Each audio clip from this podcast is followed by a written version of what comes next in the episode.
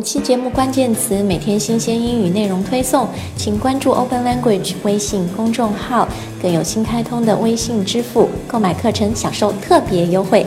See you on WeChat。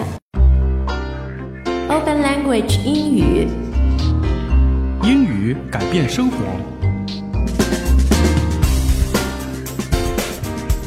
Hi everyone, you're listening to an upper intermediate lesson on open language. This is Jenny. And I'm Chris. Today we're talking about LinkedIn. Very popular these days. Yeah, um, when it started, it's, you know, they constantly tell people it's like Facebook for professionals. Yes. And a lot of people didn't think it was very serious. But now a lot has changed, didn't it? I thought it was just a trend, but it really has become its own legitimate, Yeah, useful website for Exactly. professionals. So let's listen to today's dialogue and see what these two people think of LinkedIn. Congratulations on graduating from college. What's your plan now? I guess I'm gonna look for a job, but I have no idea where to start. Securing a good job in this economy seems pretty daunting. Well, LinkedIn is probably a good place to get the ball rolling. Why LinkedIn? You can always just hunt for jobs through traditional portals, but these days the job market's pretty fierce. You have to leverage all the connections you have to get a leg up. How does LinkedIn help me with that? Well, as I'm sure you know, it's like Facebook for professionals. You have a profile and you fill it out like a resume with your work experience, educational background, expertise, and special capacities, etc. People can also endorse you for these skills so that others know they're not just baseless claims. But, equally important, you can use it to stay in touch with professional acquaintances. So it's like social networking, but with a professional bent. Exactly. You can read where people work or have worked and see if they can act as middlemen in connecting you directly to companies. Finding a job is all about who you know, after all, and being directly connected like that can make the world of difference. Okay, but my professional network is pretty much non existent. I've only done a few internships. How is this gonna help me? Lots of companies post job openings, and LinkedIn has an algorithm to suggest jobs that may be of interest to you based on the experiences you've listed in your profile. Also, lots of headhunters use it to seek out candidates, so sometimes the jobs will find you. Wouldn't that be great? Well, I guess I have nothing to lose in giving it a shot.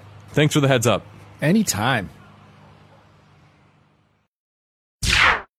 Okay, in our dialogue today, we have someone who is a fresh college graduate. Right. First job. Ah, so he says securing a good job in this economy seems pretty daunting. Yeah.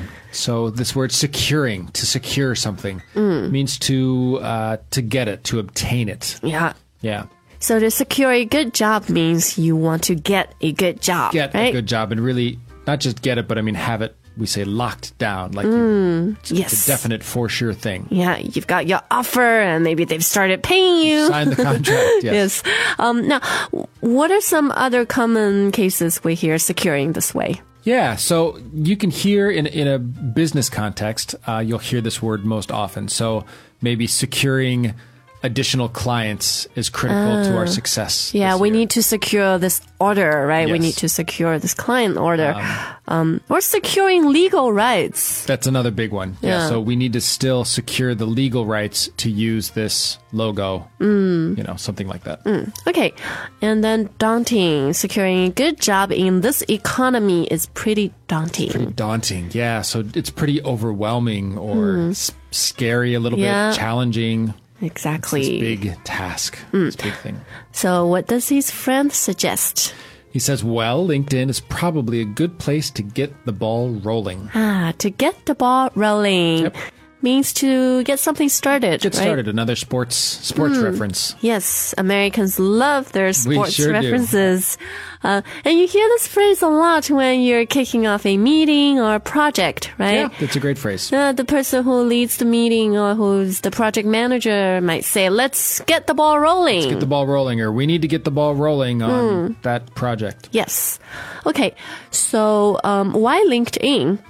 Well, you can always just hunt for jobs through traditional portals. Hmm, Okay, so instead of using LinkedIn, you can use these traditional portals to hunt for jobs. Right. You hear to hunt for jobs or job hunting, right? Exactly. Meaning you're trying to find a good job. Yeah, you're And literally it's hard. It's like hunting in the old days. Hunting an animal in the Yeah. forest, trying to find it, to survive.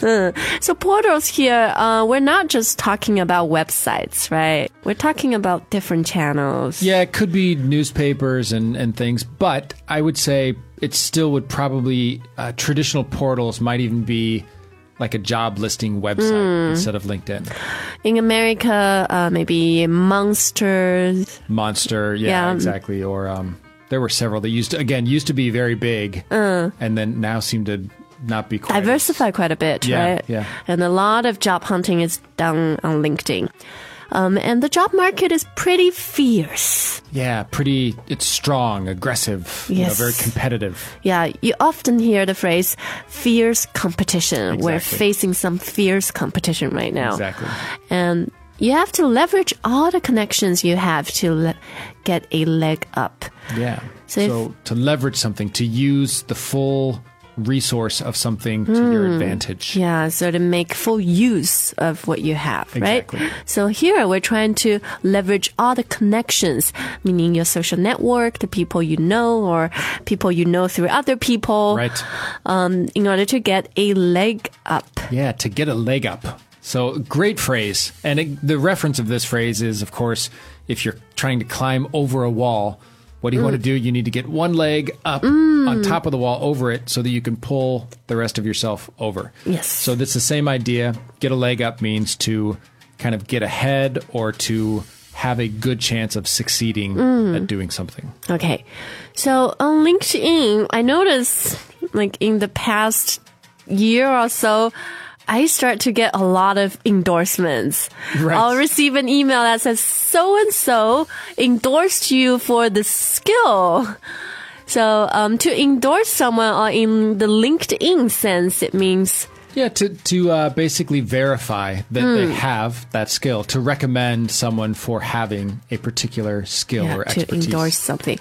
Now, another place you hear endorse is uh, like celebrities, right? Right. Famous people, they have uh, brand endorsements. Yep, or they endorse a product. Exactly. Yeah, So um, on LinkedIn, you get these endorsements for your skills so that other people know that uh, what you say you can do is not just baseless claims. right. And so base this word baseless, Hmm. literally without a base, without a foundation. So Yeah. Hmm. it has no evidence, no support to it. And often it's combined with this claim, right? Yeah, and- Make baseless claims, make baseless accusations. You'll hear this in the news. Politicians say those are baseless claims Hmm. about you know my character. Yeah, so it's not supported by any Not evidence. Hmm. supported by any evidence.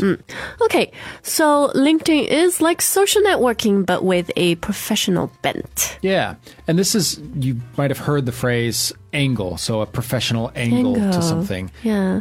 A bend, when you bend something, it creates an angle. So it's Hmm. the same meaning. It's just a slightly different word to use with the same meaning. Yeah, and you'll hear this word uh, in a product or a service description a Yes. lot, right? Yep. For example, open language is language learning with a media and entertainment bent. Yeah, that's perfect. We You do a lot of audio and video content.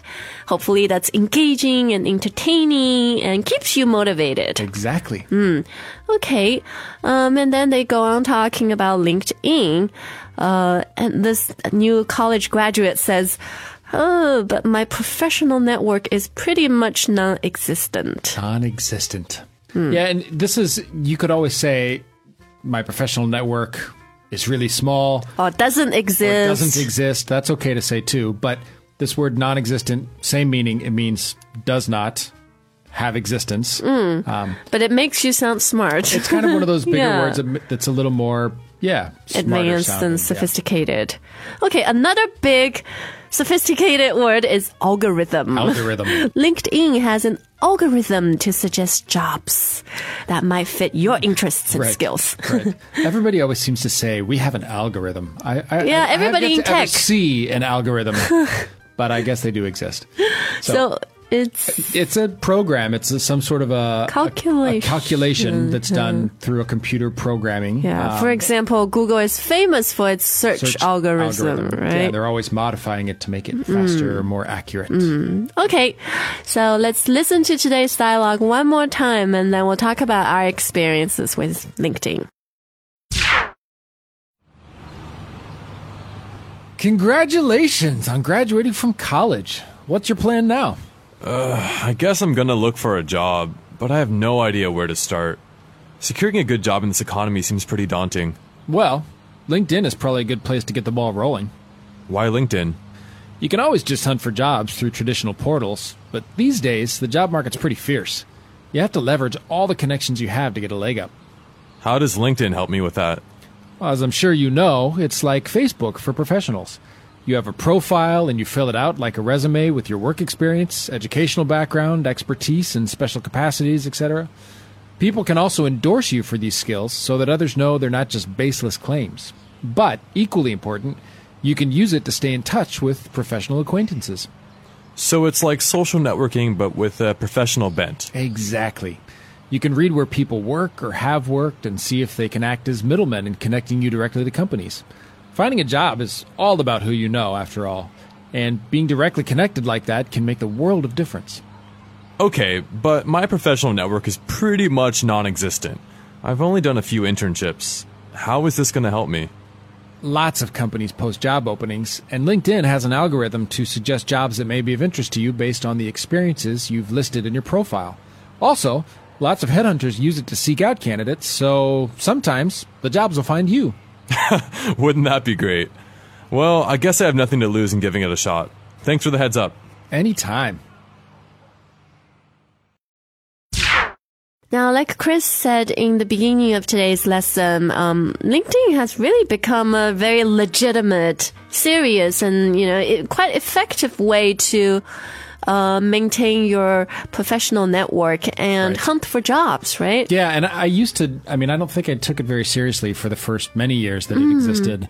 But you created a profile. But of course, yeah, I did. I mean, it- it's kind of just you're supposed to do that, so you do. But I never, I never used it. I, w- I would say I use it quite a bit more now in the last few years. And also, you get approached by headhunters, by you know, potential You do. clients or You get um, business some associates. Great opportunities. And I believe the reason it's maybe the key to its success, and maybe it's just me 'cause I'm this way. What is it? It's the somebody has looked at your profile. You get a notification Oh. when people are viewing your profile, Hmm. um, and so you're kind of like, oh, somebody looked at my profile. Like, I who want to is- see who is this who is person. looking at my experience, you know, and Yeah. um, and because it's professional, I think you know, as an adult, maybe you feel, oh, Facebook is.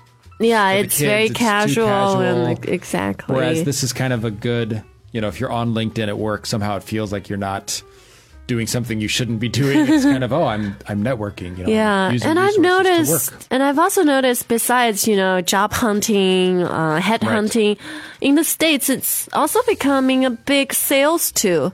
Absolutely. Yeah, a lot of Especially- salespeople are just finding potential clients on LinkedIn. And especially, I'd say with international business, I mean, it's obviously it's it's so Mm, true. much easier to find. Where do you go to start to find those contacts? Well, Yeah. Mm. you can look on LinkedIn and then find connections through connections. So yeah, so guys, we're not being paid by LinkedIn to do this lesson, We even have- though that would be nice. even though but- we are endorsing LinkedIn, Exactly.